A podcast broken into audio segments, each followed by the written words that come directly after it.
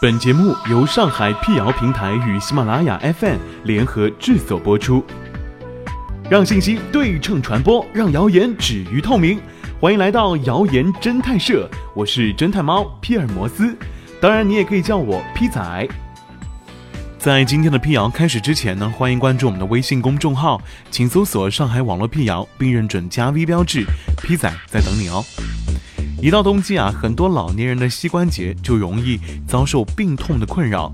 最近朋友圈中流传着一篇关于膝盖寿命的文章，其中指出关节的寿命主要是由基因决定的。一般的关节健康寿命是六十年，一旦关节气数已尽，就会引发各种关节病。文中还细数了各种伤害膝盖的动作和膝盖的养护方法，内容详尽，并辅以各种示意图片。很多网友信以为真，都不敢爬楼梯和在水泥地上运动了。这是真的吗？来听听专家怎么说。膝盖真的只有六十年的寿命吗？光华医院康复科主任郭彦明告诉解放日报上官新闻记者：“随着人的年龄增长，关节软骨会老化。”这是自然退化的规律，但不是每个老年人都会出现膝骨关节疼痛的现象。郭彦明认为，对于膝关节没有症状的人群，并不存在关节寿命的问题。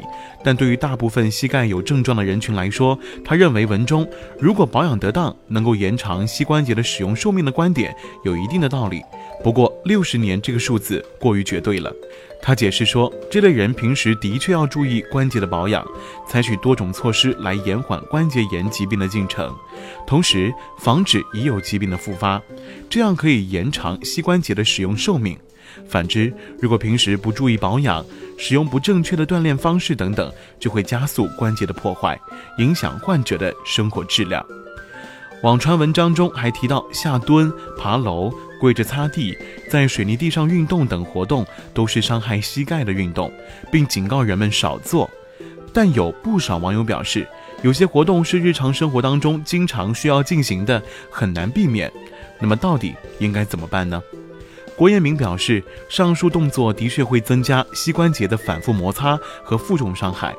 对于膝盖磨损和人们日常行为及健身活动的关系，他说，健身活动要因人而异。对于膝骨关节炎的患者来说，要避免把打太极、爬山等动作作为锻炼方法。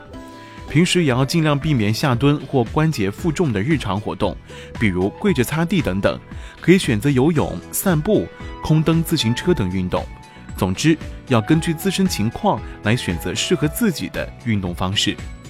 进入到冬天以来，由于气温过低，人的膝关节在遇到寒冷刺激的时候，血液循环会变差，会处于僵硬的状态，所以冬季老年人的膝盖病痛多发。对此，专家建议，冬季养护膝盖可以采取几类有效措施：第一，注意保暖，可选择佩戴护膝或热敷等等；第二，减肥，保持合适的体重可以减轻关节的负荷；第三，避免负重。老年人不宜爬高搬重物。第四，饮食调理，如多吃富含钙质的物质，有利于膝关节的保护。第五，功能锻炼，比如加强股四头肌肌力的训练，可有助于保持关节的稳定性。郭彦明最后还提醒网友，如果出现明显的膝盖病症，建议到医院及时进行检查，以免加重病情。